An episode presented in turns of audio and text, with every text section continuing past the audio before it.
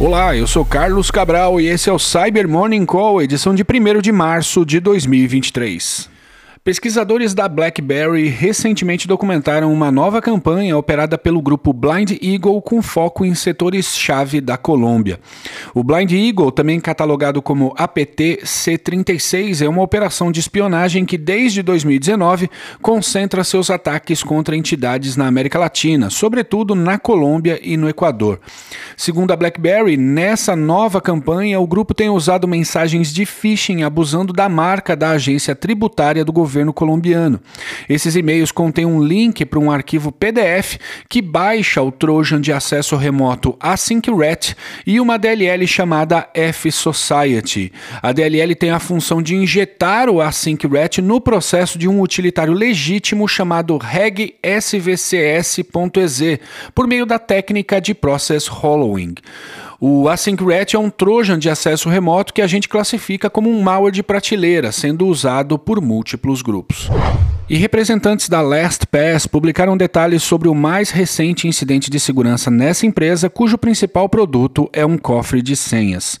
Na nota, a empresa trata de um ataque ocorrido em dezembro do ano passado, em que os adversários roubaram dados parcialmente criptografados do cofre de senhas e informações de clientes.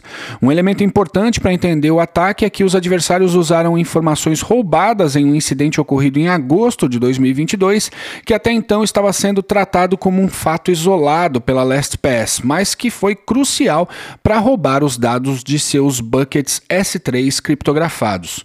Para ter acesso aos dados nesses buckets é preciso ter as chaves de criptografia, e o que abriu o caminho para isso foi a instalação de um keylogger na máquina pessoal de um engenheiro de software que tinha acesso a esse material. Assim, os adversários esperaram ele digitar a senha do seu cofre de senhas LastPass, a qual foi capturada após a autenticação multifator.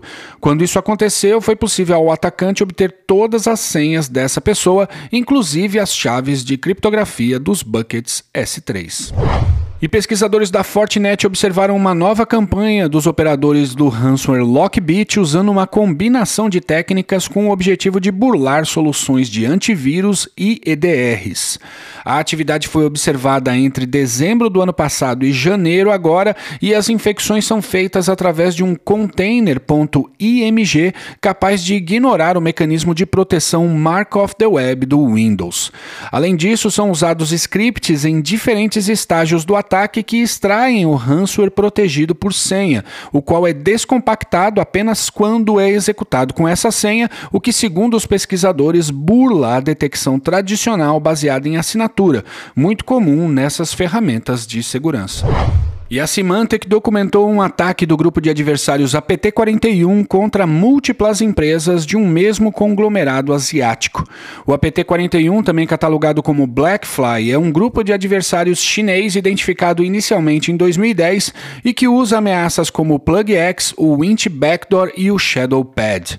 Segundo os pesquisadores, a sequência de ataques afetou um conjunto de empresas do setor de engenharia de materiais compósitos, tais como as empresas que produzem produzem polímeros e cerâmicas, em um incidente ocorrido entre o final de 2022 e o início desse ano, o que sugere um foco no roubo de propriedade intelectual.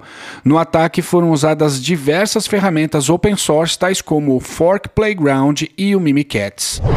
Por fim, a Bitdefender anunciou ontem a liberação de um decifrador para as vítimas afetadas pelo ransomware Mortal Kombat. O decifrador surge pouco tempo depois da identificação da ameaça em janeiro desse ano. Como falamos no Cyber Morning Call do dia 15 de fevereiro, os adversários responsáveis pelo Mortal Kombat geralmente atacam vítimas de forma aleatória ao enviar e-mails com arquivo zip contendo um script BAT malicioso. Após ser executado, o script carrega o binário do ransomware juntamente com o Laplace Clipper. A Bitdefender afirma que a disponibilização rápida do decifrador se dá devido à similaridade entre o Mortal Kombat e o Shorist, ameaça para a qual já havia um decifrador desde 2016.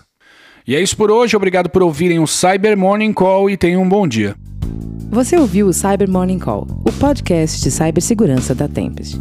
Nos siga em seu tocador de podcast para ter acesso a um novo episódio a cada dia.